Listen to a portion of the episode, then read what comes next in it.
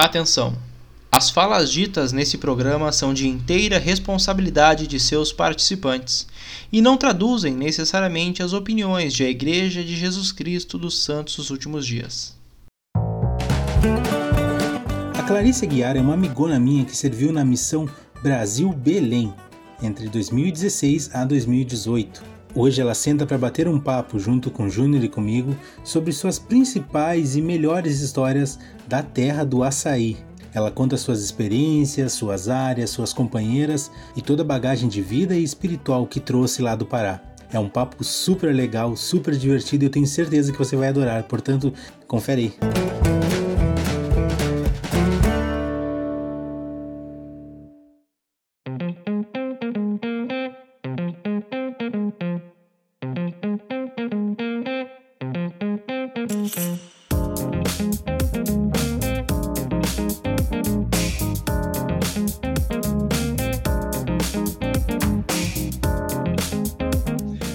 Pessoal, sejam todos muito bem-vindos. Essa é a nossa 42 edição do podcast Plano Alternativo, o podcast que infelizmente tem agraciado a vida de muitas pessoas e que nos faz muito bem estar aqui com vocês três vezes por semana. Hoje nós temos outra convidada muito especial, mas antes de tudo gostaria de dar as boas-vindas ao meu amigo Christian Severo e perguntar ao Christian a tradicional pergunta do PA: Christian, o que nós temos para hoje? Boa tarde, boa noite, bom dia, depende do horário que você está escutando. Para nós aqui, boa tarde, Júnior. Boa tarde para todo mundo. É um prazer poder conversar com vocês por mais um dia. E, Júnior, vou te falar, hoje é um dia muito especial para mim, porque eu tenho a honra, tenho o privilégio de poder receber a Clarice Aguiar, ela que faz parte da família Aguiar, uma família que eu levo com muito carinho, que eu trago, na verdade, com muito carinho da missão. A Clarice Aguiar, ela serviu na missão Brasil Belém, de 2016 a 2018. Clarice, seja muito bem-vinda ao Plano Alternativo. Obrigada, estou muito feliz de estar aqui com vocês. Clarice, conversando um pouco contigo e lendo as tuas informações do formulário, a gente descobre que tu é conversa, mas aos oito anos de idade. Conta para nós um pouco como o evangelho chega até você, na tua família, se for por meio de contato, referência, batendo porta, enfim. Como é que foi, né? Nossa, foi muito, foi muito louco. A história é muito da hora porque todo mundo aqui era extremamente católico, porque a mamãe ela era da igreja católica, então ela forçava a gente a ser também. Então, se ela era, todo mundo era. E basicamente, eu sou a mais nova da família, é, então os meus irmãos são os mais velhos. E quando eu fiz oito anos de idade, num dia que estava muita tempestade aqui próximo de casa, apareceram dois eldres muito grandes no portão de casa. Então, eles eram tão altos que dava para ver eles em cima do ferro do portão. E aí, minha mãe falou: Quem são esses dois caras grandes que estão aqui? E foi bem bacana, porque a minha mãe, ela nunca deixava ninguém entrar em casa. Ela sempre foi muito fechada com, com isso. E naquele dia, rapidamente, ela abriu o portão, pediu para eles dois entrarem e falar: Por favor, sai da chuva. E quando eles dois entraram e sentaram, eles explicaram pra gente da onde eles eram, o que eles faziam. E a minha mãe ficou: caramba, vocês vieram de longe, vocês são missionários, como é que funciona isso? Daí iniciou todo o questionário básico, né, de um pesquisador, e a gente começou a conhecer a igreja. Porém, o meu pai, ele foi a primeira pessoa que foi para a igreja porque ele gostou muito da ideia da Igreja de Jesus Cristo, do Evangelho em si, porque não era isso que a gente, eh, que a gente aprendia em outras religiões, né? Então, era tudo muito vago. E quando meu pai encontrou algo completo, ele queria que toda a família estivesse lá. Então, ele foi o primeiro aí no primeiro domingo. E no segundo domingo, ele levou meu irmão. No terceiro, ele levou eu e minha irmã. E só no quinto, ele conseguiu levar minha mãe. então, ela foi bem difícil. É. que legal. É, Clarice, então, quer dizer que tu basicamente cresceu dentro da igreja, né? A partir dos oito anos, então tu pega toda a tua adolescência dentro da igreja. E por causa disso, a gente sabe que todos os, os adolescentes, quer sejam conversos ou quer sejam nascidos no convênio, uh, têm suas próprias dificuldades, que é comum na, na adolescência. Eu te pergunto, uh, na tomada de decisão de servir uma missão, teve alguma coisa que pesou mais pro lado positivo ou pro lado negativo? Teve alguma dificuldade? Ou tu só tinha esse pensamento desde lá com seus teus 8, 12 anos e só foi crescendo com o tempo? Olha, você foi me fazer essa pergunta eu já comecei a dar risada, né? Porque se eu contar para vocês, até hoje, eu ainda dou risada da situação. então, o que aconteceu? Foi tudo muito louco, né? Foi uma experiência marcante na minha vida, tanto para o lado espiritual é, quanto por todos os lados. Então, assim, eu nunca quis servir uma missão. Eu nunca quis ser uma missionária. Porque o meu plano, desde quando eu tinha 11 anos de idade, era me casar com um príncipe da igreja e ser muito feliz. Essa era a minha ideia. então eu vivia um sonho de princesas, assistindo filmes de princesas e tal, mas nunca fui muito princesa. Então eu não tinha essa ideia até os meus 21 anos de idade. Então, quando eu fiz 21 anos de idade, eu tive um sonho. E esse sonho perpetuou por seis meses na minha vida.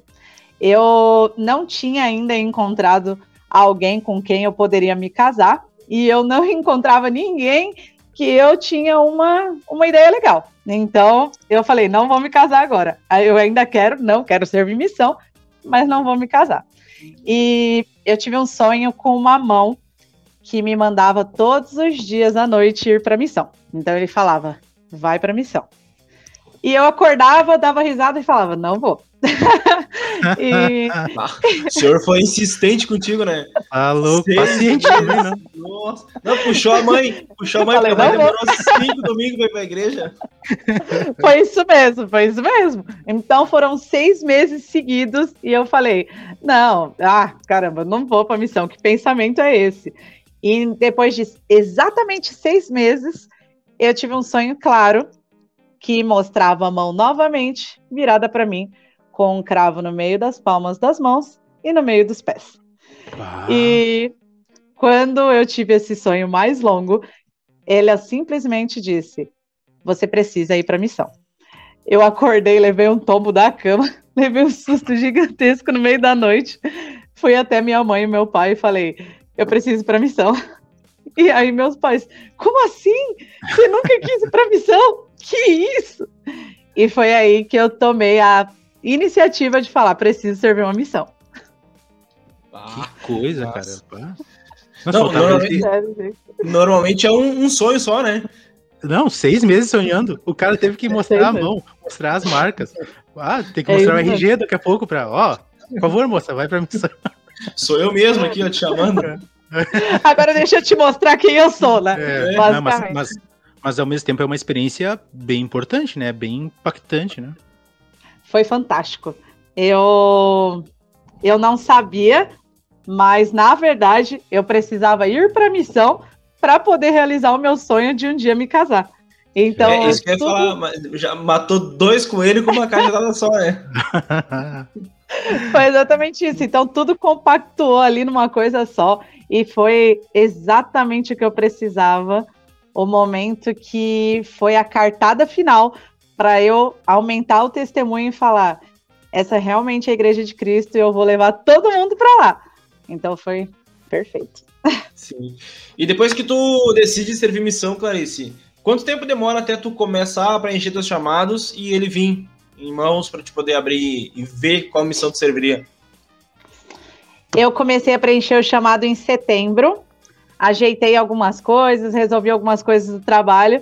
É, como eu trabalhava lá no Aquário de São Paulo, eu precisava arranjar alguma pessoa para cuidar dos bichinhos que eu cuidava. então, é, foi um tempinho demoradinho, mas em julho do outro ano, de 2016, eu já consegui receber o meu chamado. Ele foi enviado em março, em julho ele chegou, e já chegou lá com a cartinha escrito Missão Brasil Belém. Foi bem engraçado, porque na hora que eu fui abrir o chamado, teve um, um membro pequenininho, um dos, um dos das crianças, né? E ela chegou do lado e leu o chamado antes de mim e falou: "Ela vai para Berlim". e aí todo mundo: "Nossa, ela vai para Berlim". Aí eu falei: "Não, gente, Missão Brasil Belém, Berlim não". Ô, criancinha. Boa pra tomar um tapa na nuca depois, né? Foi muito bacana, porque os irmãos falaram: caramba, eu achei que você ia pra fora. Falei, não, irmão, vou pra Belém. Ai, que legal, cara. E tinha alguma missão que tu gostaria de servir antes de, antes de receber o chamado? Porque sempre tem aquela expectativa, né? Ou alguma missão que tu não queria servir? Meu, olha, é só experiência doida na minha vida. Eu sempre tive alergia ao calor.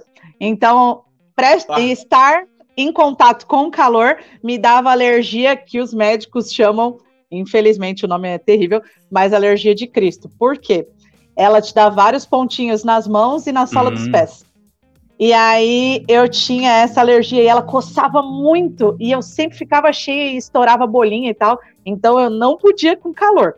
E aí eu mandei um e-mail para o presidente da Estaca e falei, presidente, eu não posso ir para um lugar quente, eu não como carne, porque eu tenho alergia a todos os tipos de carne de animal. E aí, o presidente pegou e falou: beleza, sister. Aí ele me disse que o pessoal ligou para ele da presidência diária e falou: para onde eu envio essa mulher? E aí ele disse: envia para qualquer lugar. Aí... Pronto. E aí fui pra Missão Brasil Belém. Quente pra caramba! Nunca mais tive alergia. Dia. Não, é foi uma beleza. Uhum. Nunca mais ah. tive alergia. Ela ah, parou no segundo mês de missão e nunca mais aconteceu. Toma. Não, olha, eu já ouvi falar de. Quer dizer, ouvi não. Todas as missões a gente sabe que ajudam muito o missionário, mas as coisas que aconteceram graças a tu ter ido pra missão, vou te falar, hein? Você não tem noção. Ainda tem muitas coisas para contar hoje para vocês. Beleza. Beleza. Deixa eu te perguntar uma outra coisa. Uh, tá. Aí chegou lá o papel Belém, já comentou essa questão da alergia e tudo mais. Tu tinha algum medo específico com relação à tua. A, a, tu como missionária, não com relação à, alergia, mas tu tinha algum medo ou tu tinha alguma certeza muito grande do tipo, tá bom, isso aqui eu sei que eu vou me dar bem na missão e isso aqui eu acho que eu vou ter um pouco de dificuldade? Uh, eu tinha medo de ser meia doida na missão. Por quê? Eu sempre fui uma pessoa que falava muito, que era muito espoleta, e aí eu ficava preocupada. Meu, eu preciso me comportar, eu preciso ser mais séria, porque a missão é um negócio sério. Pensava eu que era só seriedade, né? Aí depois descobri que é mó doideira, a gente se diverte pra caramba e prega o evangelho à vontade. Então, assim, eu tinha medo realmente de ser uma pessoa bagunceira na missão, mas eu fui. E, uhum. não, e foi tranquilo, não tive problema nenhum. E a primeira coisa que me falaram quando eu abri o chamado foi: só índio. Aí eu falei, caramba, como é que eu vou pregar o evangelho pros índios? Vai, me dar, vai me dar um livro de Mormon e uma flecha, eu mandei. Troca o livro de Mormon na flecha, basicamente, né? Mas deu tudo certo. Quando eu cheguei lá, não era só oca, não era só índio era gente normal também, não tem problema tá tudo certo. É igual aqui no sul, pessoal acha que todo mundo vai estar tá vestido de, de, de, gaúcho. É de gaúcho, andando, né? Andando a cavalo, um facão. Chimarrão de É verdade mesmo. É a mesma coisa.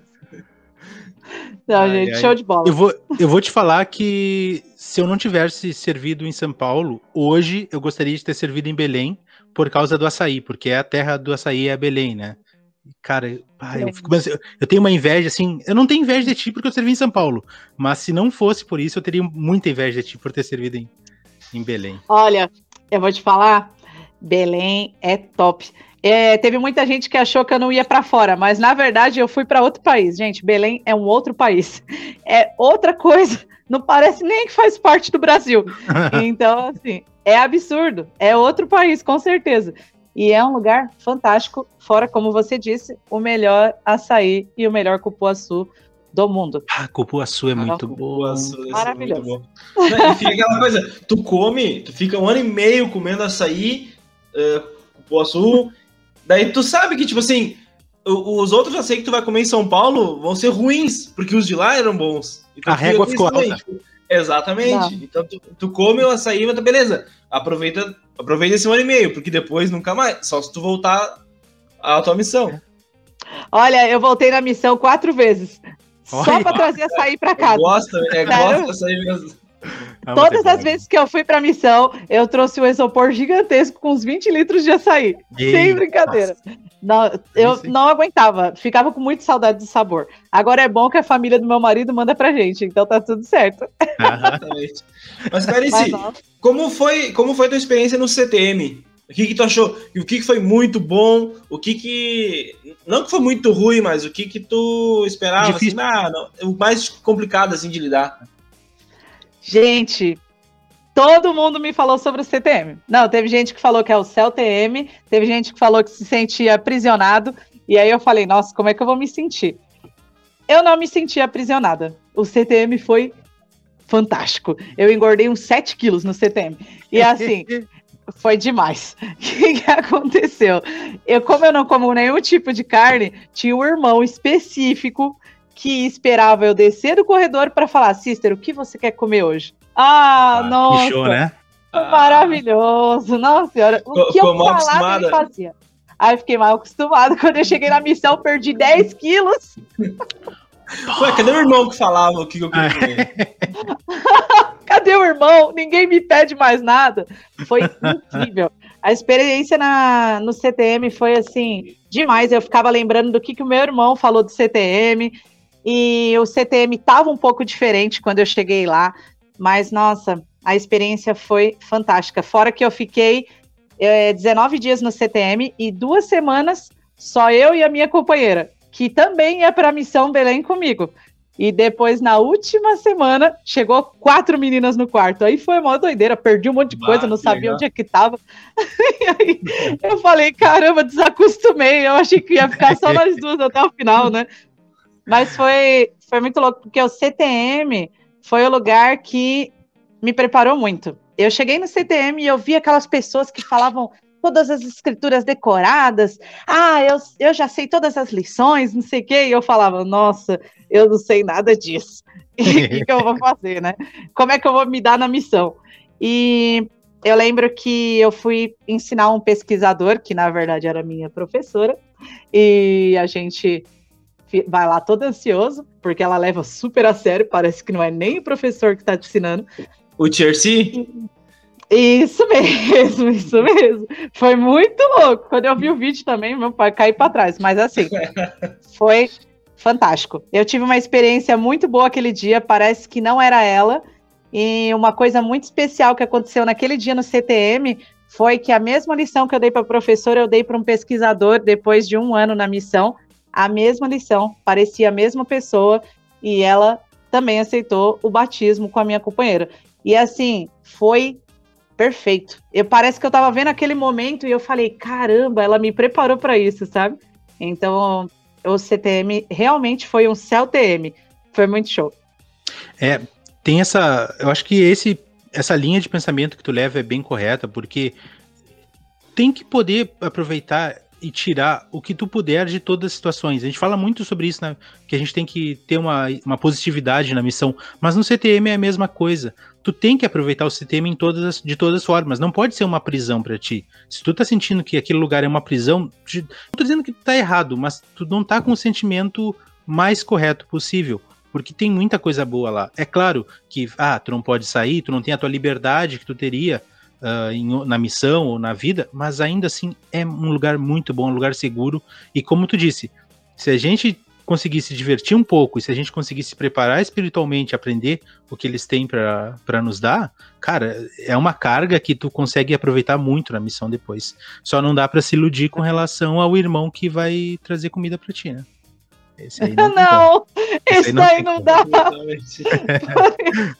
não, nem fala. Primeira, as primeiras duas semanas na missão foi o necessário para eu tirar toda a ilusão da minha cabeça, né? É, Porque então. eu chegava na casa dos irmãos e eu falava: tem um ovo? Deixa que eu mesmo frito. Eu fiz isso muito tempo na missão. Mas deu tudo certo. Deixa eu te perguntar uma coisa, então, ainda com relação a essas primeiras semanas, mas eu quero saber se tu lembra como foi o teu primeiro dia no campo. Eu lembro. Eu lembro porque foi um dia louco. Sério. Eu, inclusive, estava dando uma olhada no meu diário essas últimas semanas que você me avisou que a gente ia fazer uma entrevista. E foi muito louco. Foi muito louco. Foi um desastre. Porque, assim, eu, a minha companheira era alemã E aí ela era muito gente boa, Não, só que ela era muito. Ela era de Berlim? Como? Ela era de Berlim?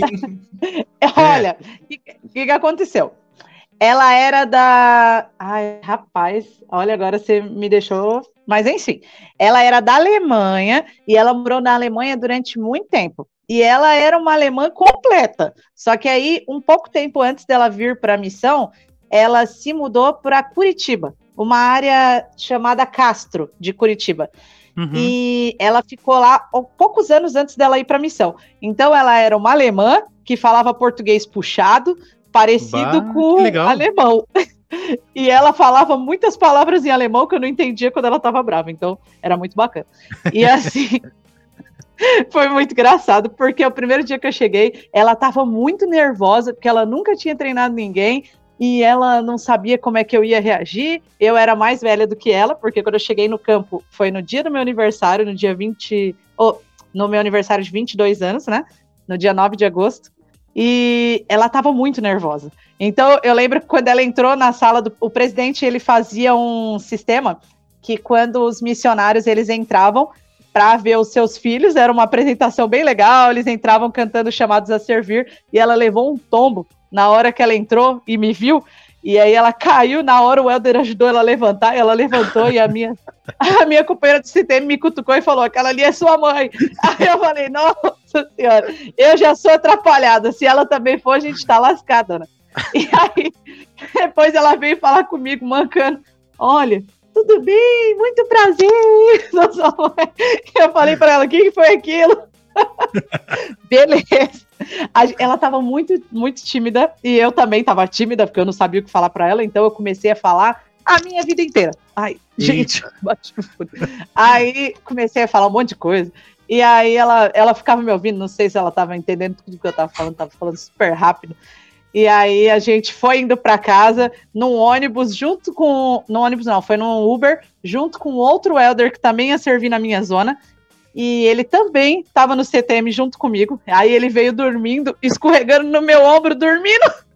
E eu lembrando que Elder, Elder não pode encostar em Sister. E ele dormindo aqui no meu ombro, e eu olhando para ele e falando com a minha companheira. Eu falei, caramba, beleza.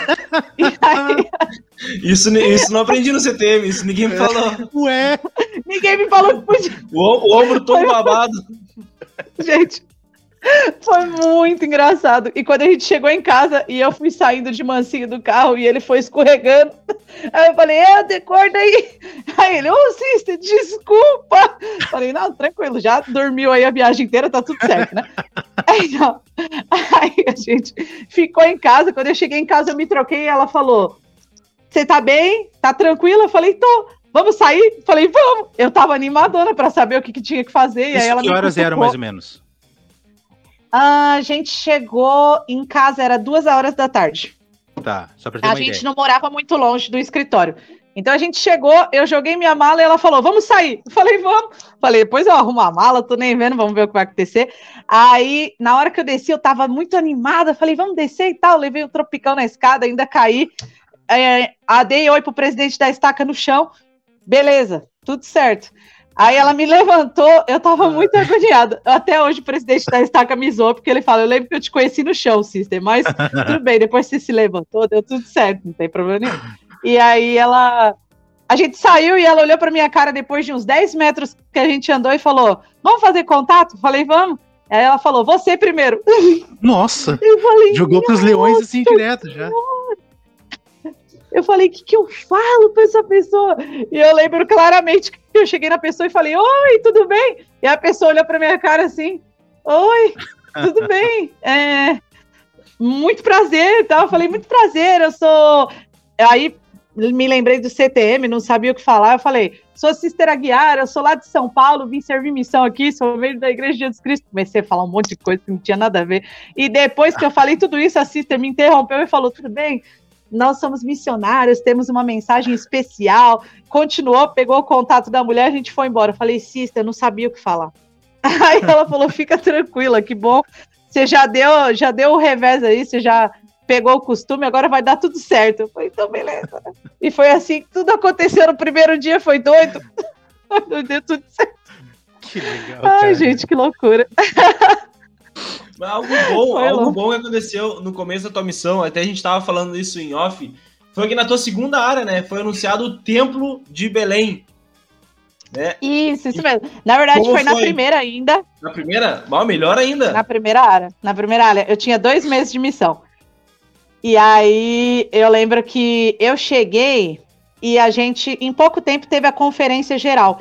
Então, eu não sabia como era assistir uma conferência como missionária.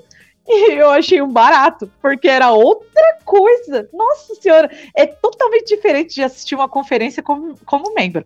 Então a gente chegou na conferência, sentou e todo mundo passava pela gente. Oi, sister! Oi, sister! Muito prazer, sister! Oi! E eu, e eu só. Oi, pra todo mundo, tá? Beleza, né? Vi várias pessoas da, do CTM e tal, tudo certo. A gente se sentou, a Sister abriu um papelzão assim da Lia Rona com o nome de toda a presidência, falou assim: ó, presta atenção, quando aparecer o nome lá, você pega o nome aqui e escreve no caderninho. Eu falei, beleza. Começou a ser um caça-palavra do caramba, fiquei procurando o nome de todo mundo para colocar no caderno, procurando o nome dos irmãos. Foi uma doideira, mas beleza. E aí foi anunciado, no final da conferência, foi anunciado o Templo de Belém. O que eu achei muito da hora também é que quando o profeta entrou, aqui em São Paulo, as pessoas não têm o costume de fazer isso, então eu nunca tinha visto isso. Quando o profeta entrou na conferência, todo mundo se levantou, os missionários, os membros, e eu falei, caramba, todo mundo se levantando. E aí eu me levantei e falei, rapaz, que consideração legal pelo profeta, que show. Nossa, eu achei aquilo lindo, e eu nunca vi isso aqui. Então, tanto que até depois que eu voltei da missão, eu faço isso, e todo mundo fica me olhando estranho, né? O que, que essa menina tá levantada aí, rapaz? Beleza. Tá tudo que certo. se aparecer. Né? que que é isso, né? Só que eu achei muito bonito essa reverência de ter esse reconhecimento, é, essa, né? Esse reconhecimento por ser o profeta de Deus, aquela pessoa que fala diretamente com o nosso Senhor. Então eu achei lindo isso, foi, foi maravilhoso. Eu lembro que eu até escrevi isso no meu diário, foi uma das primeiras coisas que eu escrevi. E quando foi anunciado o Templo de Belém, foi muito doido também, porque é outra coisa que eu também não tinha visto. Eu já vi anunciarem templos aqui é, de outros países, de outros lugares, né, de outros estados. E quando anunciaram o templo de Belém, rapaz, todo mundo levantou. O templo de Belém! Nossa, que show! E o pessoal se abraçando e se beijando. E Ai, caramba! que bacana, né? Eu falei, beleza, abracei minha companheira, tinha o Zelda do meu lado, dei um joinha para ele. Falei, nossa, que show, né? Foi muito bacana. O pessoal fez uma festa. Eu nem ouvi o resto da conferência, porque o pessoal ainda estava gritando lá do lado de fora Sacramental.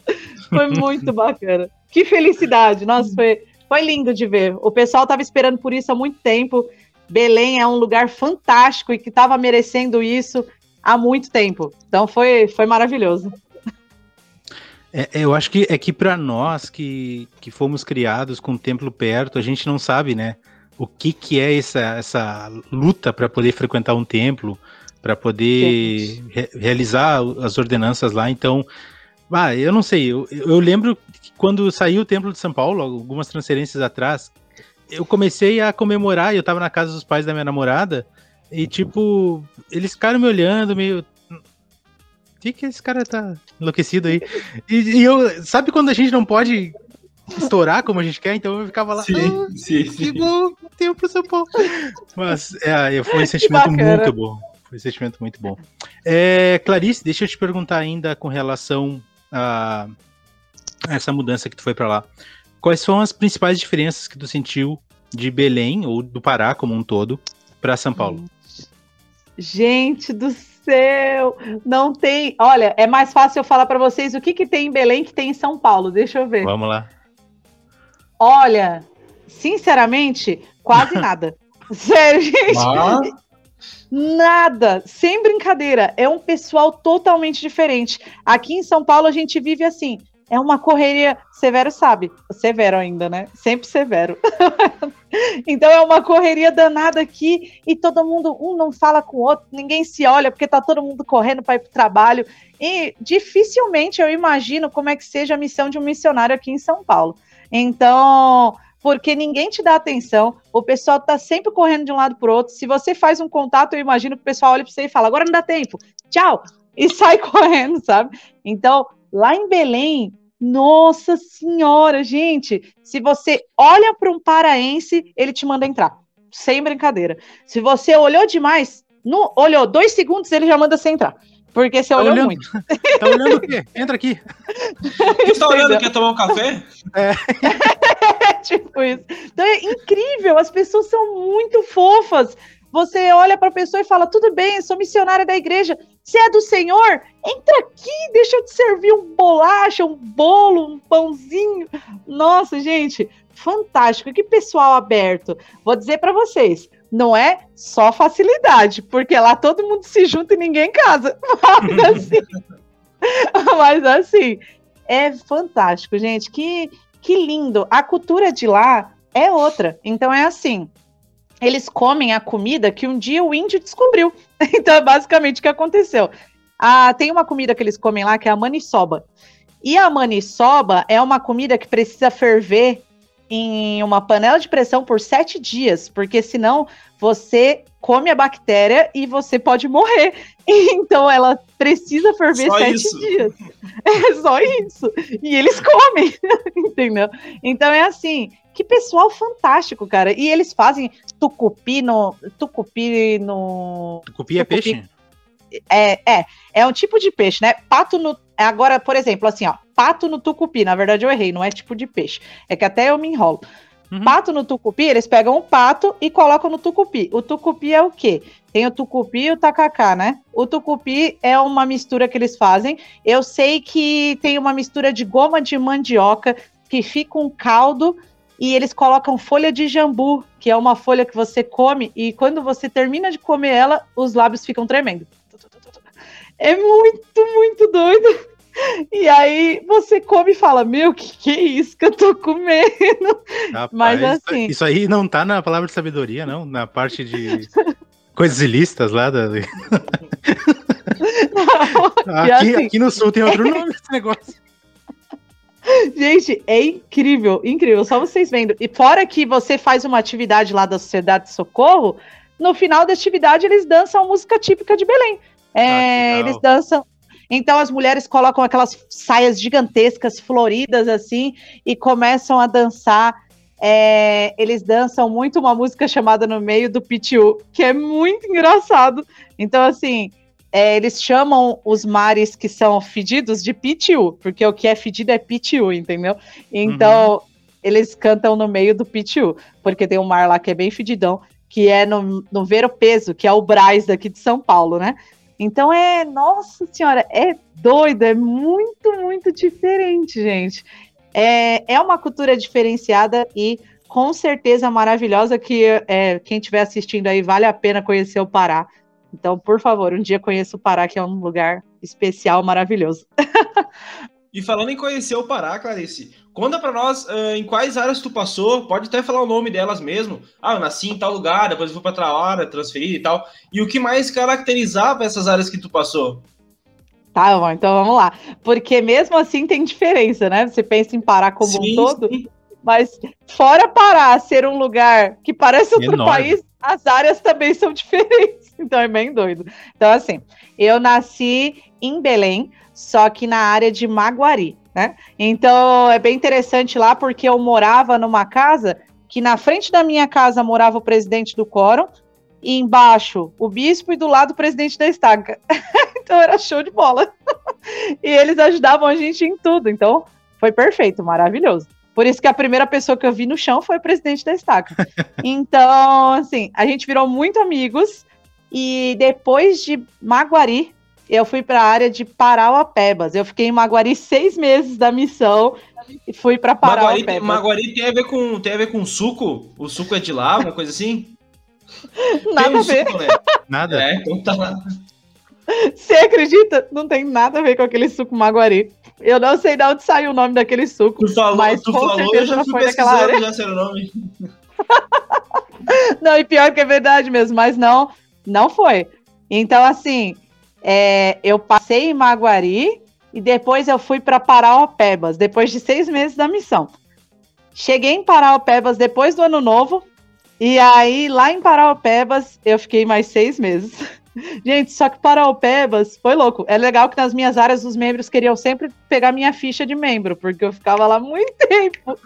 Mas foi, era fantástico.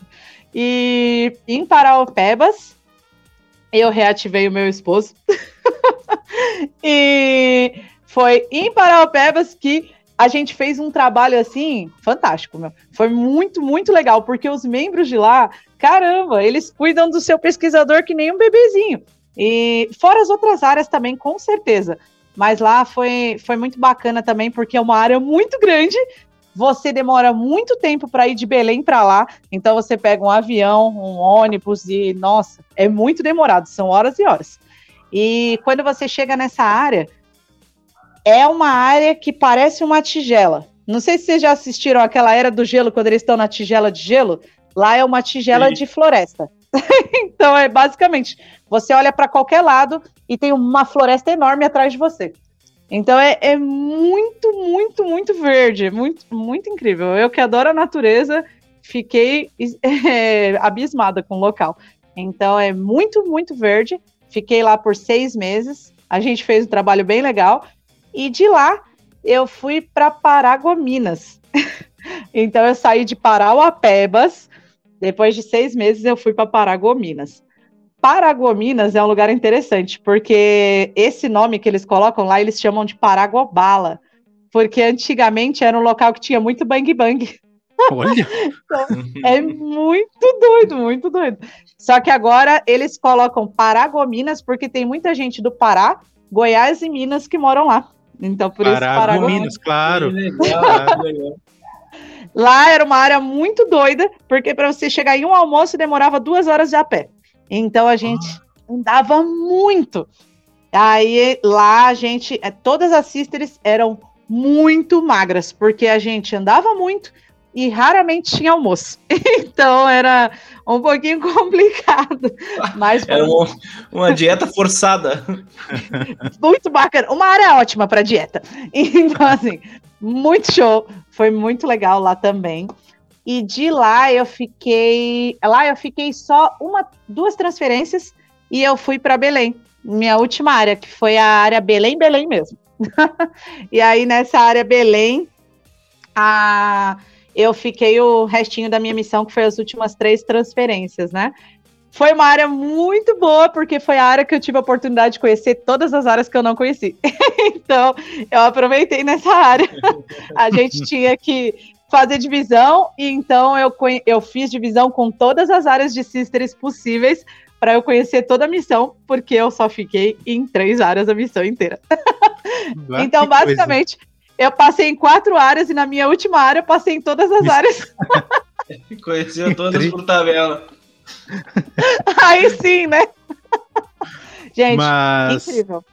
É, a, o Pará, ele, a missão, a missão Belém, no caso, ela compreende só o Pará ou mais algum estado? Não, na missão Brasil Belém, ela pega o Pará, o Amapá e ela pega também. É porque assim, eu até me enrolo um pouco porque é tudo muito grande. Só Sim. que no mapa pega o Pará e o Amapá. Mas dentro do Pará tem uma área lá longe que se chama Oriximiná. Então, essa área também é muito distante. Então, por exemplo, para ir para Macapá, você tinha que pegar avião. Para ir para Oriximiná, você tinha que ir de avião, de ônibus e de barco. Então, a gente oh. tinha muito essas viagens: ônibus, barco, avião, porque era tudo muito longe. Então, a missão foi o primeiro lugar que eu andei de avião na minha vida. E eu acho que eu andei o que eu não andei na vida inteira. então, foi muito doido. E tu chegou a andar de barco, então? Não cheguei a andar de barco. Foi a única área que eu não fui, você acredita? A Nossa. única área que andava de barco, eu não passei. Eu falei, o senhor faz tudo certo, porque eu adoro água e adoro barco. então, foi perfeito, gente. Clarice, uh, com relação às tuas companheiras, tu pode destacar para nós uh, uma ou duas coisas que tu mais aprendeu com elas?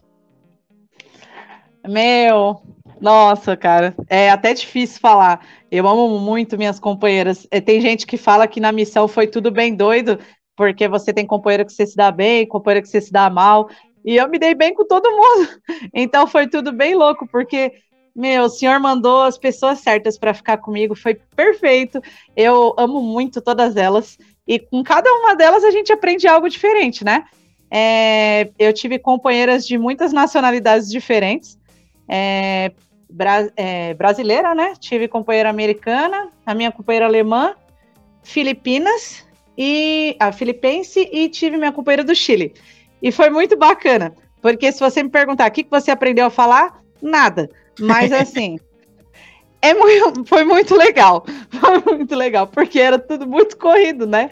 Mas ali uma palavrinha ou outra se aprende a falar, né? Minha companheira de Filipinas, ela falava cinco dialetos diferentes. Então era tudo bem doido. Ela falava muitas línguas e nada de português. Então foi bem da hora. Eu tive a oportunidade de, tive a oportunidade de ensinar algumas é, gírias para ela, para ela brincar, né, e tal. Então, aqu aquela coisa marota que a gente acaba fazendo na missão, mas foi muito especial. Inclusive ela, essa minha companheira, ela me ensinou algo muito especial, que quando ela estava aprendendo a falar português ainda, a gente estudava bastante para ajudar ela a falar português. E ela olhou para minha cara e ela falou assim: "É muito difícil a gente perseverar para sempre, mas se a gente perseverar um dia após o outro, fica muito mais fácil.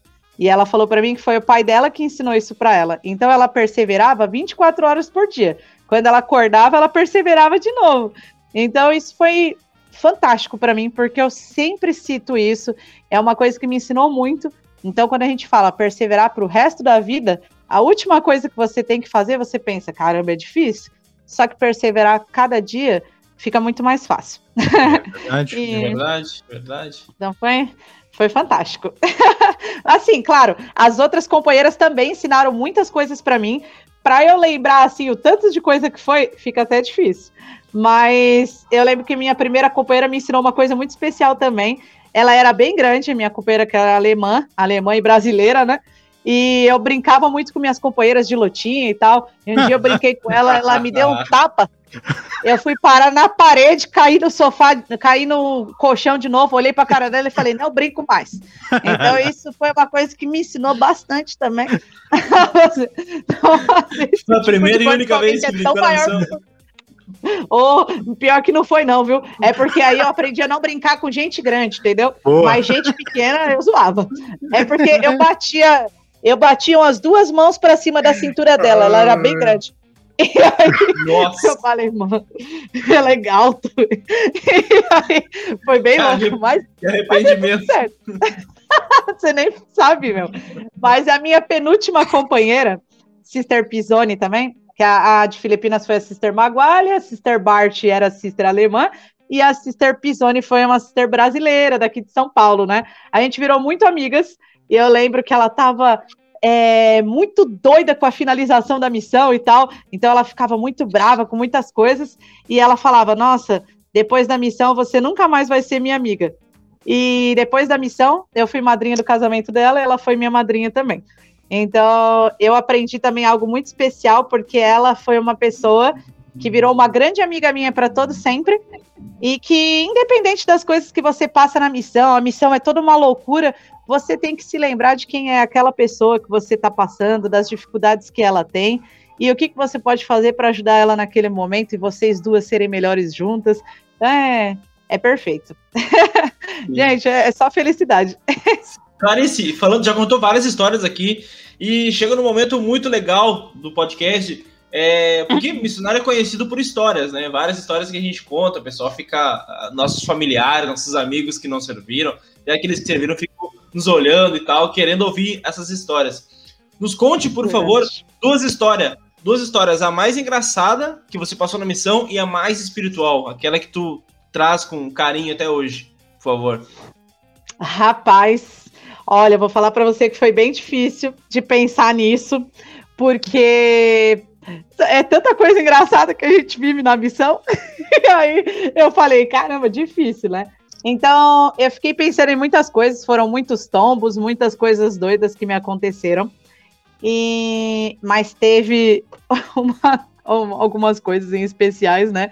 Mas teve uma coisa que foi que aconteceu na minha missão que foi bem engraçada, porque a gente fala engraçado por conta da coincidência mesmo. Então, assim, eu, a mãe do meu esposo pediu ajuda para mim e para minha companheira ajudar ele a se reativar no evangelho. Então, quando eu conheci ele, eu falava: Meu, que cara chato, mano. É, vai ser muito chato fazer isso. E aí, beleza. A gente brigou várias vezes porque eu brigava com ele porque ele não entendia o que a gente estava falando. Então eu ficava muito brava com aquilo. E aí a gente brigava e tal, e eu falava, caramba, que cara cabeçudo.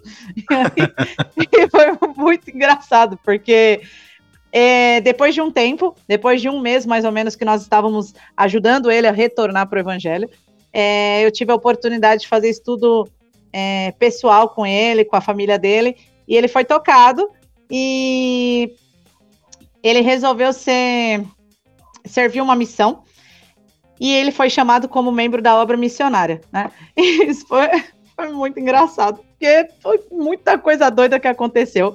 Mas no meio dessa experiência engraçada aconteceu algo muito especial, né? Então, assim, é, a gente não, não chegou a ter nada, né? Não chegou a conversar sobre nada específico de relacionamento na missão. A gente virou grandes amigos, na verdade, depois de tantas brigas, né?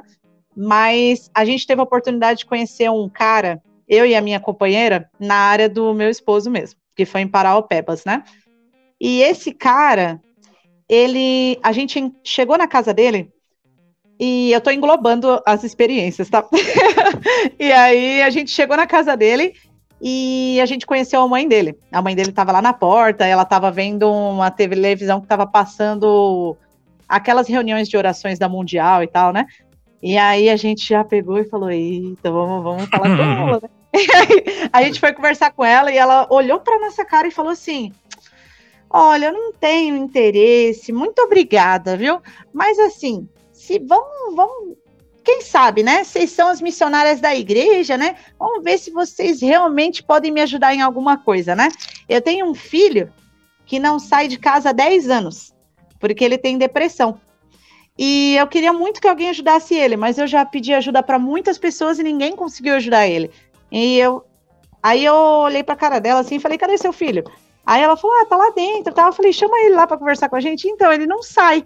E aí ela fechou a porta, ele saiu do quarto e veio conversar com a gente. O filho dela já tinha uns 35 anos, 39, por aí ele era mais velho, né? E ele teve um problema na quando ele era mais jovem. Ele ficou com medo de alguma coisa lá que deu um tremor nele é, coisas referentes a outras pessoas mesmo, né? Foi meio que um bullying, né? E isso fechou ele totalmente. Então, ele decidiu não sair mais de casa para não ser atacado pelas pessoas.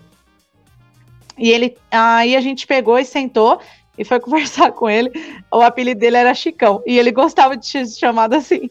Então, eu tava com uma companheira que era muito doida também, então a gente riu muito e aí a gente fez muita brincadeira com ele, foi muito engraçado. Ele era barbudão assim e ficava todo desleixado e tal. E a gente começou a conversar com ele e tal. E ele contou toda a vida dele pra gente, o que aconteceu. Disse que uma vez foi um pastor lá e pediu para ele tirar tudo da mente dele e só pensar no Senhor. E ele tirou tudo da mente dele, mas quando ele fez a oração que aquele pastor ensinou para ele, ele se sentiu muito mal. E ele se fechou de novo e falou: Não vou mais aceitar ninguém de nenhuma igreja. E ele quis ouvir a gente. Então a gente conversou, conversar com ele, a gente brincou com ele, e isso durou, tipo, uns dois meses. E o Vinícius, que é o meu esposo, que era líder da obra missionária, ia sempre com a gente lá para ajudar a gente com ele. A gente levou ele lá, na verdade, depois de um mês, porque o Chicão era meio fechado, né? Então ele não queria receber mais ninguém, só nós duas. E a gente falou para ele: olha, você vai para a igreja com a gente. E aí ele falou: Eu não vou, eu não saio de casa. A gente falou: Não, você vai. Aí ele falou: Não, eu não vou, não. A gente falou: Meu, vamos fazer o seguinte: hoje é sexta. A gente vai chegar aqui no domingo de manhã, você vai estar de barba feita e arrumado para ir para igreja. E aí ele falou: Não, eu não vou. Aí eu falei: Não, você vai. E a gente brincou muito com ele. E ele falou: Eu não vou, mas beleza. Vocês passam aqui e vão quebrar a cara, porque eu não vou. E aí a gente foi para casa e a gente ficou orando e tal. E a gente falou: Caramba, será que ele vai? E aí a Sister olhou, a, Sister, a Silva, minha companheira nessa época, ela olhou para minha cara e falou assim: Eu não sei, mas se ele não for, a gente puxa ele e leva ele mesmo assim. Eu falei: Então beleza. E uh, foi muito louco, porque a gente foi lá no sábado de novo, e ele tava sem barba. E aí Olha a gente aí. Você tirou a barba, Chicão! E aí ele falou: É, eu resolvi tirar a barba, tava coçando e tal. Ah, e a, gente, a gente deu risada e tal. E aí a gente falou: Bem, bem, difícil, né? Querendo, querendo se fazer o. Danado. Ele era super difícil. Nossa senhora, danado. E aí ele falou: Mas amor, eu não vou pra igreja, não. A gente falou: Olha, se você não for pra igreja, a gente vai te puxar da cama e a gente vai te arrastar até lá. Ele falou: Não, não vai. Eu falei: Você sabe que a gente é meio maluca, a gente vai. E aí, beleza. A gente foi embora e a gente voltou. A gente foi lá uma hora antes da capela e a capela era muito perto, porque era um ramo, na verdade, em Paraupebas, né? E, como a gente sabia que talvez se ele não tivesse arrumado ia ser difícil, a gente falou, vamos chegar mais cedo. e aí a gente chegou lá, ele estava sentado na porta da casa, na calçada, pronto. e aí a gente, nossa, quando eu olhei a Sister, eu levei. Sem brincadeira, gente. Eu sei que eu sou atrapalhada, mas aquele dia eu levei um tropicão sério. eu fiquei pasma. Eu falei, caramba! Nossa, eu disse, meu, eu não esperava isso, de verdade. Eu fiquei tão feliz. Nossa, foi muito doido, porque eu fiquei assim, parecia que tinha fogo dentro de mim. Eu tava ardendo, sabe? Foi muito doido aquele dia. E a gente pediu para um membro passar lá para levar ele de carro, porque fazer ele andar até lá ia ser demais, né? Então ele veio, pegou ele e foi com a gente para a igreja. Nossa, quando ele entrou na igreja, todo mundo já sabia a história dele. Então todo mundo ficou tipo: caramba, ele veio! E aí a gente tava tipo. Eu tirei foto dele em todas as entradas assim na igreja para eu gravar a foto, pra gravar ele entrando. E aí quando terminou a sacramental, ele tava conversando com todo mundo e tal. E ele olhou pro membro que levou ele e falou: Vamos embora? Aí o membro falou: Vamos. Aí ele entrou no carro e, tipo, ele, é, ele foi aquela pessoa que é um dos últimos a sair da capela, sabe? E todo mundo foi falar com ele. O pessoal foi muito legal, muito legal com ele. Ele se sentiu muito abraçado naquela ala, naquele ramo. Nossa. E aí a gente entrou no carro, levou ele. E quando a gente chegou na porta da casa dele e ele saiu do carro, todos os vizinhos estavam. Ele saiu de ah. casa e aí a gente tava olhando assim, todo mundo. Caramba, ele saiu de casa e juntou uma multidão na frente da casa dele, todo mundo batendo palma. Parabéns, Chicão, ele saiu de casa, sabe? E caramba, foi tão especial aquele dia. E eu lembro que todo mundo da rua pegou e falou: Eu quero conhecer a igreja também, porque o que foi esse poder que fez esse cara sair de casa? E aí a mãe dele olhou para nossa cara e falou: Caramba, eu pedi para tantas pessoas e eu falei para ela: faltou você pedir para o Senhor.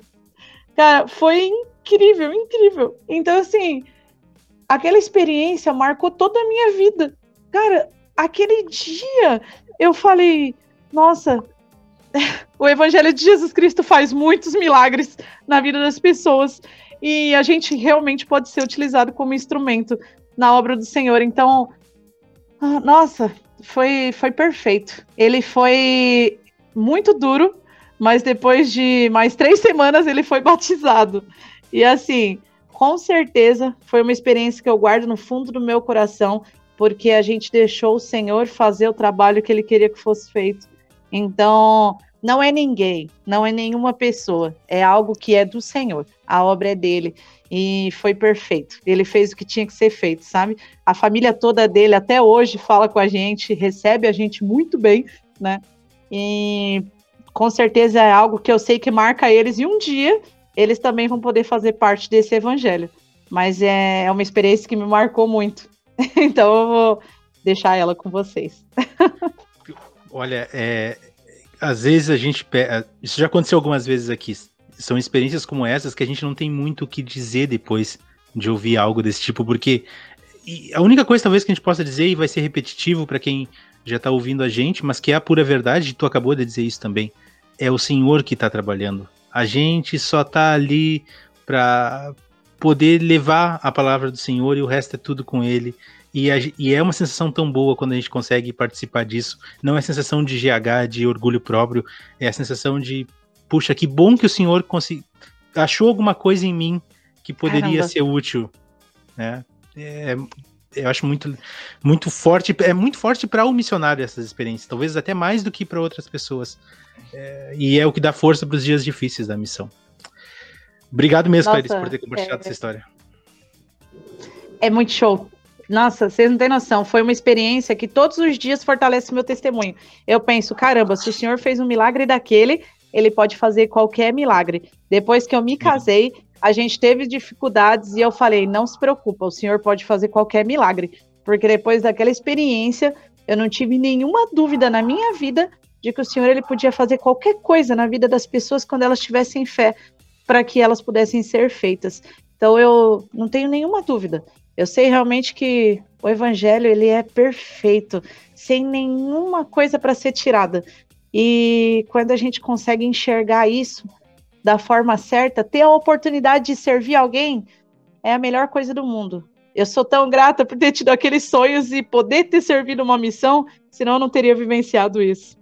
Eu ia falar isso. A guria que não queria servir missão até os 21 anos, que teve que ter seis meses de apresentação da mão para poder receber tudo isso. Pá, que diferença ia ser a tua vida se não fosse a missão, né?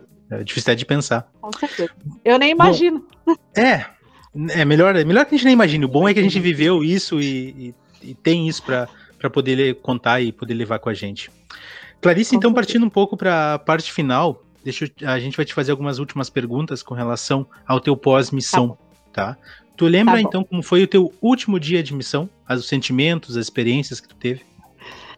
Meu, vou falar para vocês, tem gente que fala assim: "Ah, o missionário não lembra". Eu lembro o dia que eu cheguei, as coisas que eu vivi o dia que eu vim embora, porque pareceu que tudo foi um sonho, foi um sopro, sabe? Então eu lembro tudo que eu vivi até o último momento. É... Nossa, foi perfeito. Mas o último dia da minha missão foi incrível. Último, último mesmo, né? O dia que eu embarquei, você tá falando. Basicamente o último, último. Então, nesse último dia, eu tava na minha área. Eu lembro que eu acordei e eu olhei para sisters porque tava cheio de sister lá em casa, porque ia ter um monte de divisão e um monte de gente indo embora. E aí eu, eu lembro que eu acordei, todas as sisters olhando para minha cara e eu falei: vou embora. Caramba!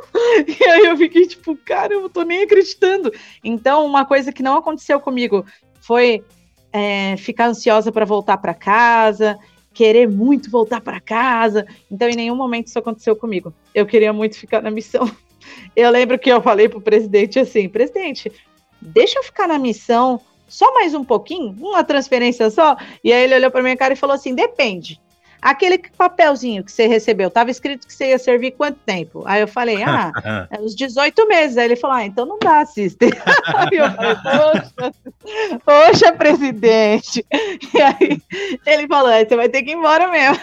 então, aquele dia foi muito especial, porque eu estava em casa pensando em como seria. As minhas malas já estavam arrumadas uma semana antes, porque tinha muitas roupas que eu ia deixar lá. Eu arrumei a mala só com açaí, com farinha, com coisa do Pará. Então não tinha roupa para levar. Então já estava tudo arrumado.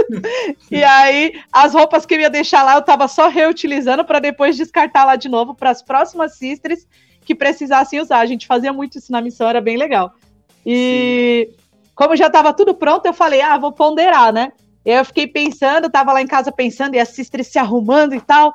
E eu já tinha pedido para uma irmã da Ala fazer um vestido para mim, então eu estava só aguardando mesmo o momento, né?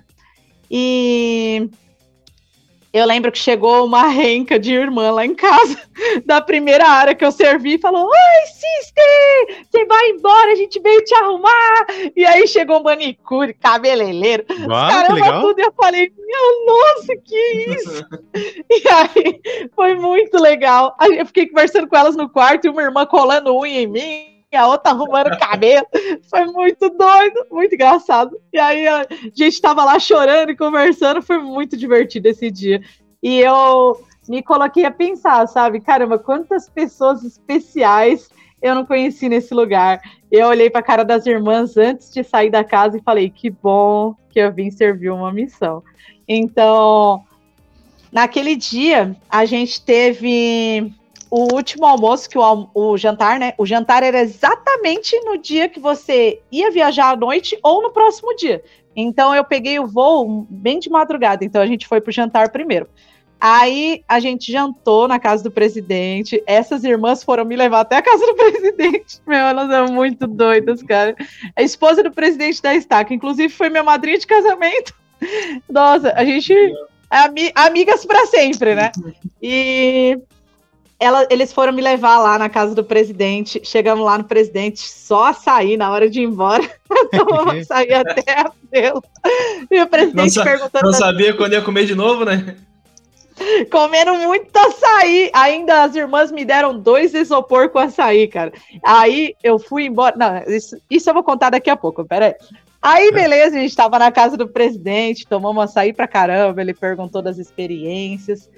E a gente chorou muito. E o presidente mora perto do Templo de São Paulo, né? Então eu vi ele ainda um monte de vezes. e eu lembro que eu saí, tirei foto com o pessoal e de lá a gente já foi para o aeroporto, né? Quando eu cheguei no aeroporto, eu vim embora com dois missionários que moravam aqui na Zona Leste. Então eu falei assim para eles: Bom, vocês vão levar só isso de mala? Eles só. Eu falei: Então um leva uma minha e outro leva outra. Aí eu tinha muita coisa para levar, então cada um levou um isopor de açaí para mim. E aí eu não tive que pagar nada. então, ligeira, ligeira demais.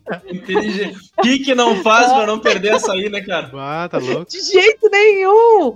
E aí eu liguei pro, pro assistente um dia antes e falei, meu, me responde uma coisa, eu vou embora com quem? Aí ele falou, com dois Elders. Eu falei, ah, então o Elder leva só uma bagagem, né? Então vai dar tudo certo. E aí deu tudo certo mesmo. Sim. Então, eu lembro que antes da gente embarcar, eu olhei na, no aeroporto de Belém, ele é bem pequenininho. E de lá, quando você vai embarcar, você sobe nos lugares que dá para você ver tudo, né? E eu olhei e falei, puxa, que bom que eu fui servir uma missão. E eu lembro que eu fui fazer xixi. Desculpa, a gente foi ao banheiro. E aí os elders ficaram lá com as minhas coisas. E aí eu cheguei no banheiro e me deu vontade de fazer uma oração no banheiro. Então eu ajoelhei lá na privada, fui fazer uma oração. E eu lembro que eu senti um conforto tão grande porque eu queria saber se o Senhor tinha aceitado aquela missão que eu tinha feito. Todo mundo falava que tinha feito essa oração e eu falei: Ah, não vou fazer, eu não sei se o Senhor me aceitou bem. e aí eu falei: Não, vou fazer essa oração. E na hora que eu fiz essa oração, nossa Senhora, eu me senti tão bem, me veio todas aquelas lembranças gigantescas que a gente tem, os livrões de histórias, né, da missão e eu saí do banheiro reluzente. Aí o Eder falou: Caramba, o que, que aconteceu no banheiro? Aí eu falei: Não, tá tudo certo. E aí a gente pegou o avião e viemos para São Paulo. Foi demais. Dá, dá para ver, dá pra ver no teu semblante que tu realmente aproveitou todos os dias a missão. Sabe, Gente. nas histórias que nos conta, uh, na, na, tua face, a, a felicidade, sabe? Que, que bom ouvir Olha, isso, que bom ouvir essas histórias. Eu vou, vou só contar uma coisa para vocês, que eu tenho certeza que se as minhas companheiras veem esse vídeo, elas vão falar: Ah, eu não acredito que ela não falou. Todos os dias a gente, a gente acordava às seis e né? A gente tinha que acordar às seis e meia. Só que eu tenho um sério problema para dormir. Tanto dormir cedo quanto acordar tarde. É ao contrário. Então eu não conseguia dormir até seis e meia e não conseguia dormir dez e meia. Então eu dormia tipo muito tarde. Eu ficava acordada na cama pensando e quando dava cinco e meia, seis horas eu acordava. Vamos acordar, vamos acordar, hoje é dia, não sei o quê. e as companheiras. Ficavam, meu, elas ficavam muito bravas comigo. Ah, com certeza. A gente tem meia hora pra dormir, mano. Eu não acredito que você tá me acordando. Aí eu falava, Cícero, eu não consigo mais dormir. E aí eu ficava lá acordada elétrica, fazendo alguma coisa. Às vezes eu acordava, quando elas acordavam, tava café da manhã, tudo pronto, porque eu não conseguia dormir. E aí, então é, eu aproveitei. Eu quase que nem dormi na missão inteira, então eu aproveitei pra caramba. Sim. E como foi a readaptação em casa já, as suas primeiras 12 semanas? A gente sempre faz essa pergunta, porque quando a gente chega, tem aquele manualzinho das primeiras 12 semanas, nos ensinando, né, as lições missionárias e tal, como se portar na missão. Como foi as primeiras duas semanas em casa? E como foi a recepção dos teus pais na tua, na tua casa? Tipo, na casa deles, né? Mas tu vindo pra eles. Gente, vocês não têm noção do quanto eu tô feliz de estar aqui falando com vocês. É tão bom lembrar de tudo isso. Nossa senhora, é muito bom. E assim, foi um barato. Porque eu cheguei em casa, eu não como carne. Como eu falei para vocês, eu tenho alergia a todos os tipos de carne de animal. Então eu cheguei em casa e tinha torta de carne, torta de frango, arroz com frango, um bife de não sei o quê. E aí ai, eu cheguei, ai, ai. olhei, olhei para minha mãe assim e falei: Poxa, mãe, bacana, hein? E aí a minha mãe falou: Ai, desculpa, é porque todo mundo come carne, eu esqueci. aí eu falei: Poxa, mãe, um ano e meio você esqueceu de mim. E aí eu lembro que. A festa seria para ela e fizeram as coisas que eles gostavam. Ai, Neuce do céu! Você acredita eu nisso? imaginar a cara dela.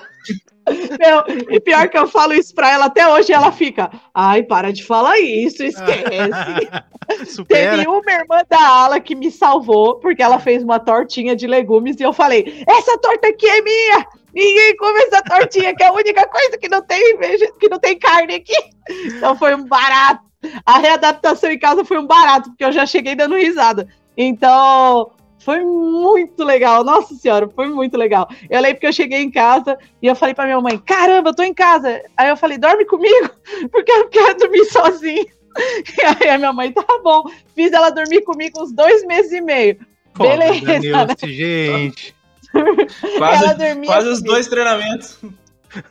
Ela dormia comigo. Eu falei, ah, não, mas não me deixa só. Quando ela me deixava sozinha no meio da noite, que eu percebia, eu colocava o colchão lá do lado da cama dela e dormia com ela. Porque eu não queria ficar só. Eu, me, eu morei a, a, missão inteira em quatro. Imagina eu só, não queria ficar só. E aí foi barato. Eu lembro que eu cheguei na missão e eu falei, mãe, agora eu preciso prestar atenção naquela lista dos 10, né? Que, que o, o irmão lá falou. Então agora eu preciso preciso conhecer, porque quando a gente teve aula de autossuficiência, o irmão falou assim: você precisa fazer uma lista com 10 nomes para serem possíveis maridos. Eu falei, meu pai. Beleza, né? Fiz uma lista e coloquei o. Não coloquei o Paulo Vinícius no meio. O Paulo Vinícius, meu marido. E aí eu lembro que eu cheguei em casa e ele me mandou e-mail e ele já estava na missão. Eu terminei a missão em janeiro e ele terminou em dezembro, antes de mim. Ele terminou em dezembro, eu terminei em janeiro, né? Na verdade. E a gente nunca teve um contato especial e diferenciado, porque ele sempre foi Adriel System, então não tinha como. Sim. E aí ele me mandou um e-mail no CTM e ele falou para mim: não, foi no CTM, não, ele já tinha saído do CTM, foi na primeira área. E ele falou para mim: olha, eu vou voltar e a gente vai conversar. Você me coloca nessa lista aí que eu sei que o irmão falou ah, ó, você. Ó, viu só? Firme, ó. eu falei, caramba! E aí eu comecei a conversar com ele durante toda a missão dele e aconteceu um marco, uma coisa assim esplêndida. Eu nunca fui uma pessoa que como é que eu posso dizer? Fui muito fácil em relacionamento. Então, eu nunca fui a pessoa que dizia eu te amo primeiro. E aí, é, o Vinícius me pediu em casamento por e-mail quando ele estava na missão. E eu aceitei. Você acredita nisso? Então, assim, foi muito doido. Porque eu lembro que eu fui para. Eu fui no templo e eu falei, senhor, eu não vou esperar. É muito tempo, são dois anos. E aí eu, eu orei muito e eu tive uma experiência muito especial. E eu sabia que eu tinha que esperar, porque eu fui para a missão por muitos motivos, inclusive para encontrar o meu marido e reativá-lo. e eu pude esperar ele voltar da missão, fortalecer ele durante a missão dele. E depois, quando ele voltou, ele veio para cá depois de três meses e a gente se casou depois de dois meses que ele veio para São Paulo. E é como se a gente tivesse um namorado há anos, porque a gente se conhece totalmente e a gente nem teve um relacionamento de tanto tempo. Então, assim, meu pós-missão foi perfeito, porque aconteceu coisas que eu não estava esperando, eu não esperava este pós-missão. Então, o senhor me surpreendeu mais uma vez e eu tive a oportunidade de casar com um dos meus melhores amigos. então, gente, foi ótimo. Meu pós-missão foi maravilhoso também. Eu me desacostumei muito rápido, foi bem tranquilo. Uh, Clarice, então, na tua visão, quem foi a Sister Aguiar? Eita, gente. Olha, tinha uma área que o irmão falava assim para mim: é a sister que guia, né? Sister a guiar. o pessoal dizia assim: sister, você tem uma autoescola? Eu falava: não, por quê? A sister a guiar, né? então, Piada assim, boa. O pessoal era show de bola. Gente, vou falar para vocês, viu? Eu me diverti muito, ensinei muitas gírias de São Paulo para o pessoal de Belém, chamei todo mundo de mano, Zé Ruela, e olha, foi fantástico. A missão para mim foi um dos melhores momentos da minha vida, porque depois que a gente termina a missão, a gente começa outra, que é o casamento, e vem sendo uma outra experiência fantástica para mim. Então, assim, a missão, a Sister Aguiar, ela foi uma pessoa bagunceira, espiritual e que pôde ter a oportunidade de ser usada pelo Senhor. Então, eu acho que eu fui uma pessoa que o Senhor falou: que bom que ela se deixou levar por mim. Então, deu tudo certo. Eu sou muito feliz de ter servido uma missão. O Senhor, ele sabia o que ele estava fazendo. Ele disse: Você vai sim para a missão, você precisa ir. E ainda bem que eu fui, gente. A Sister Aguiar é essa, é essa pessoa que vocês estão vendo aqui, porque eu continuo sendo doida. Eu voltei da missão e a primeira coisa que minha mãe falou foi: Você não mudou nada. E aí eu ah. falei, poxa, mãe, caramba. Ela falou, achei que você ia voltar mais séria, né? Achei que você ia voltar mais centrada das coisas, não sei o quê. Eu falei, poxa, mãe, eu voltei, eu tô mais centrada. então, assim, eu. O Severo sabe o quanto que eu era bagunceira quando eu era mais criança. E, a assim, mesma coisa. A mesma mudou. coisa. Nada mudou. Nada mudou. Eu, o Senhor, ele, ele dá um, uma coisa para cada filho dele, né? E uma coisa que ele me deu foi o espírito de bagunça. Eu sou realmente uma pessoa bagunceira, animada, e eu acho que isso é legal, é divertido ser assim. E eu gosto disso. Então eu acho que isso me ajudou muito na missão e me ajudou com certeza a receber as bênçãos que o Senhor está me dando hoje por causa dessa missão. Então, gente, como eu tô feliz por falar para vocês sobre isso. Nossa, eu amei. Sério, eu tô muito feliz. Eu tô radiante.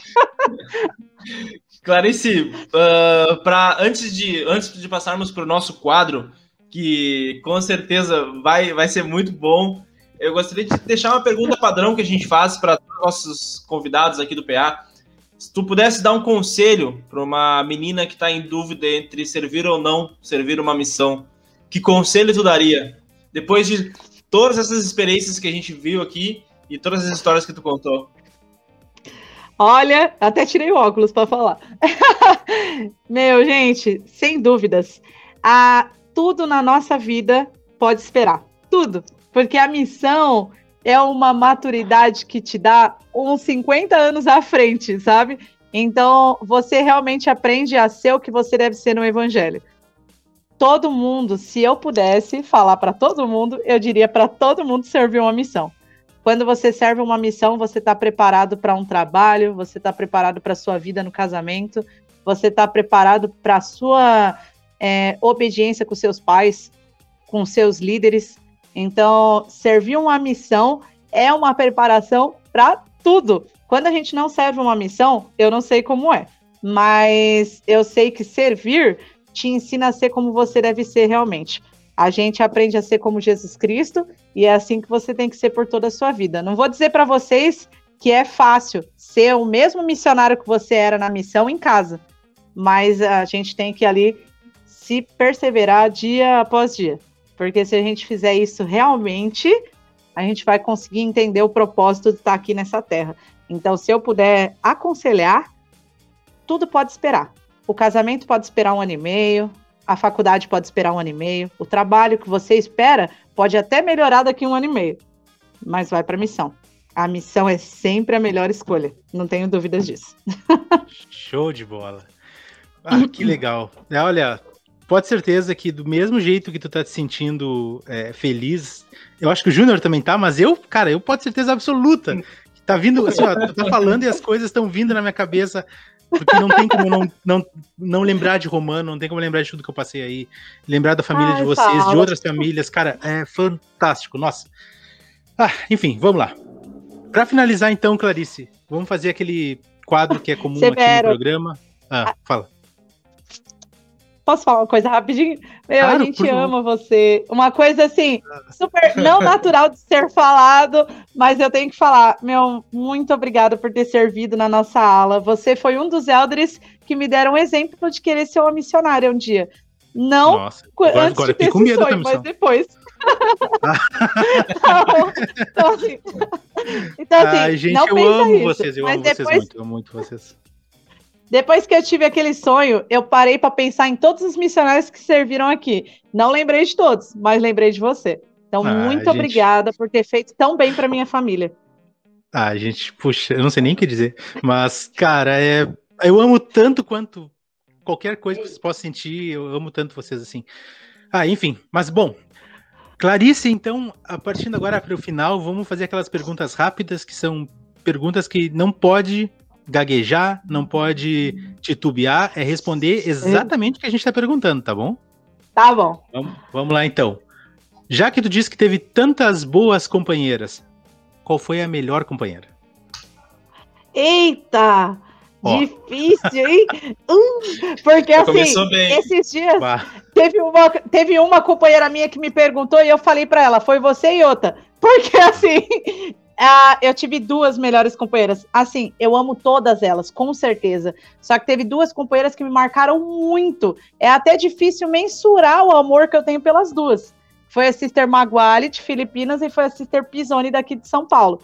Então, foram duas mulheres que com certeza ajudaram a edificar a minha vida e que foram muito especiais para mim. Amo muito elas. Então, tem nem que falar.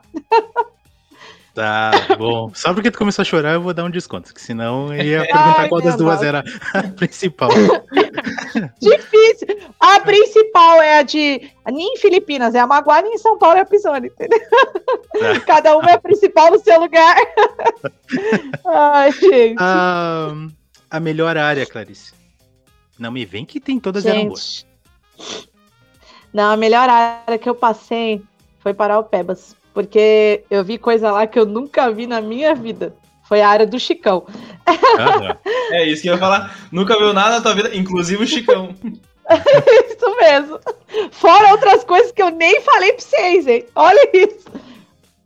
Depois Ai, disso, então, uh, o melhor prato que tu experimentou lá? Olha, vamos lá. Quando eu estava na minha última área, foi a área que eu engordei, porque os membros fizeram um grupo de receita vegetariana. Vocês acreditam? Olha que fofos, gente! Olha só isso! E aí, todo dia eles falavam: Ó, oh, isso daqui eu já fiz, deu certo. Se você quiser testar esse tal. Então eu chegava e o, o membro falava assim: Olha, isso aqui é da Sister Aguiar e isso é da Sister tal. eu adorava. Falava, nossa, que fofo! Mas teve uma coisa que eu comi que até hoje eu sinto gosto, sério mesmo. E eu tava falando para minha companheira Pisoni que quando a gente voltar em Belém, a gente vai lá relembrar a missão e comer na mesma casa dessa irmã. Teve uma irmã que era muito humilde na área, que, cara, nossa, ela fez um negócio que ninguém fez para mim. É, eles comem muito vatapá lá. E eles utilizam o vatapá não como a comida baiana, mas em outros pratos. Eles comem vatapá com camarão, vatapá com tucupi, com jambu, aquela folha de creme. E aí a irmã fez vatapá com queijo para mim. Eu nunca tinha comido o vatapá, porque todo vatapá geralmente tem alguma coisa de carne. E ela fez todo aquele trabalhão para fazer vatapá com queijo para mim. E eu lembro até hoje do sabor, porque foi um sabor assim, rapaz. É, eu lembro bem dessa comida. Muitas foram boas, mas essa me marcou. Aquela comida que quando tu lembra dá vontade de chorar. Nossa senhora, nem fala, cara. Até hoje eu falo com essa irmã, falo, rapaz, eu vou aí comer esse vatapá, tu te prepara. Ah, além da, além do, do prato em si, dá para ver claramente que tinha um pouco de amor nesse prato também, né? Ah, então, mas sem dúvida. Deixa, deixa bem incrível. melhor a comida. ela, que legal. ela era fantástica. Uh, e qual foi a comida que desceu assim só pra agradar a irmã? Rapaz. Ou que não desceu. É, ou, é difícil falar, porque assim, é, todas as comidas que não tinha carne eu gostava. Eu gosto de tudo. Tudo que não tem carne eu como. Eu gosto. Então é difícil falar. Mas teve uma teve uma que foi, foi dolorida, literalmente dolorida. Teve um irmão em uma área que não acreditou que eu tinha alergia. E ele fez dois pratos. Ele fez um prato para sisters que comiam carne e um prato para mim, uma sopinha. E ele falou: Olha, sister, sopa com vegetais e tal. Beleza. Aí eu comi. E eu comi instantaneamente, em cinco minutos, eu fui pro banheiro. Gente, é, vocês podem colocar uma pausa nessa parte para ninguém ouvir o que eu vou falar, brincadeira. Mas eu, quando me dá alergia à carne, eu vou ao banheiro, fico com diarreia, vomito, fico com alergia, fico coçando, eu fico muito mal, muito mal. E em cinco minutos eu fiquei desse jeito. Eu ah. fiquei muito mal. E as sisters rapidamente olharam para a cara do irmão e falaram: irmão, tinha carne? Aí ele falou: sister, eu achei que ela tava zoando. Você acredita? Então, nesse dia, foi dolorido. Literalmente. Ei, irmão, eu uns três dias tomando água. É, o irmão não vai acreditar na sister, pô. Que isso? não, deu, deu, até uma raiva a gente ouvindo pô. a história. Imagina, cara. cara. Que rato, rato é, demais ele. Eu, tá eu falava pros irmãos: olha, não tenho problema comer nada, eu só não como carne. Então, se quiser fazer ovo, qualquer mistura com vegetal, tá tudo certo. Então não tinha erro. Sabe, mas foi, foi tá osso. Ah, imagino. Ah, tá. Membro da igreja, eu te falar. Tá. É, vamos lá. Uh, próxima. O dia, um dia que foi tão difícil na tua, na, durante a tua missão que tu gostaria de, se tu pudesse assim esquecer desse dia. Foi o dia que eu fiquei sabendo que meu tio faleceu. Então eu fui pro Cyber, que lá a gente chama de Cyber, né? Não é de Lan House. E ah, tinha um e-mail da minha mãe. A minha mãe não sabia que podia ligar para o presidente, nem fez noção disso. E aí ela me mandou um e-mail e falou: preciso falar muito com você. Aí rapidamente mandei e-mail para ela, falei: o que aconteceu? E aí ela falou: tio Alan faleceu. Que meu pai é em cinco, né? A família dele são cinco homens, cinco irmãos e todos eles têm algum problema com diabetes. Então, o primeiro foi o meu tio, quando eu voltei depois de um tempinho, foi o meu pai. Depois de um tempinho, foi meu outro tio. Eu tenho um tio que agora tá com câncer e o meu outro tio tá mais ou menos. Então, assim, é uma coisa que a gente já compreende, já sabe, mas foi um dia muito difícil para mim. Não dá para esquecer, mas foi um dia que foi um dia que eu pude aprender bastante, sabia? Nesse dia eu conheci uma família que também tinha perdido um ente querido e a gente pôde ensinar sobre o plano de salvação. Foi bem legal. Uhum, entendi. É, são situações adversas, né? A gente tem que aprender a lidar uhum. com elas. É complicado. E qual foi o dia que foi tão bom, se é que não foi aquele do Chicão, que tu gostaria, se tu tivesse a oportunidade de reviver ele, tu reviveria? Caraca, então é difícil falar. Teve tanto dia bom. Todo dia que eu acordava na missão era bom. Porque eu falei, cara. Menos para companheiras. E era muito divertido. Menos as companheiras, 5 horas da é manhã. É verdade. Meu, e é sério, gente, eu não tô brincando, é muito sério. Eu, eu tô trazendo toda a minha verdade para vocês. Eu amava estar na missão. E eu vou até explicar para vocês rapidamente por, por quê. A minha mãe, ela sempre foi uma mulher conservadora, então os filhos nunca saíam para nenhum lugar. A primeira vez que eu saí de verdade foi para servir uma missão e ficar um ano e meio viajando. Rapaz, eu tava. Eu tava assim, tá, já, tá, saí! Eu tô muito animada! Então, então, tipo, foi muito doido. E aí eu. Nossa, foi muito da hora, muito da hora. Então, assim, eu não sei, de verdade. Teve muitos dias bons. É difícil falar. Mas olha, gente, teve um dia que foi muito divertido e que me marca muito na missão. Essa minha companheira de Filipinas, ela não falava bem o português. E eu sempre tive muita vontade. Quando eu li o livro de Mormon e li as histórias dos profetas, eu falava assim: caraca, eu queria tanto reunir uma galera e pregar o evangelho igual eles faziam. E aí eu ficava pensando: caramba, mas como fazer isso? Como fazer isso?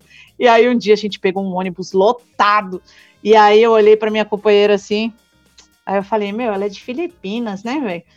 Hum. Aí eu empurrei ela um pouquinho para frente e falei: Oi, pessoal, tudo bem? Meu nome é Sister Aguiar, ela é de Filipinas. Aí todo mundo olhou: Nossa, que legal! E aí a gente pregou o evangelho para todo mundo, entregamos livro de Mormon, cartãozinho da amizade. Cara, saiu até o batismo.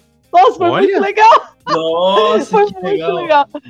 Então, tipo, foi da hora demais. Eu falei assim: tá bom, ninguém vai na igreja, mas foi divertido. E aí, no outro domingo, tinha gente na igreja. E eu falei, não acredito! Ah, eu vou fazer isso sempre. E aí, a gente, a gente pegou, ensinou eles e tal. Teve alguns que não ficaram fixados, eu acho que foram mesmo para saber se tinha gente de mais algum lugar diferente. E aí, e ela foi realmente um exemplo muito legal de fazer. E essa irmã foi e ela foi batizada, gente. Olha que top, Toma. gente. Eu só. Foi muito louco, porque eu, sab... eu achei que não ia dar em nada e deu certo. Então foi muito louco. foi da hora esse dia. É, um, é realmente é um dia para reviver. Muito bom mesmo, muito bom. Muito uh, bom.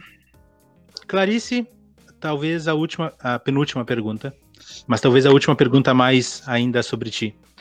É, missão Brasil Belém em uma ou poucas palavras. A melhor de todas! Ah!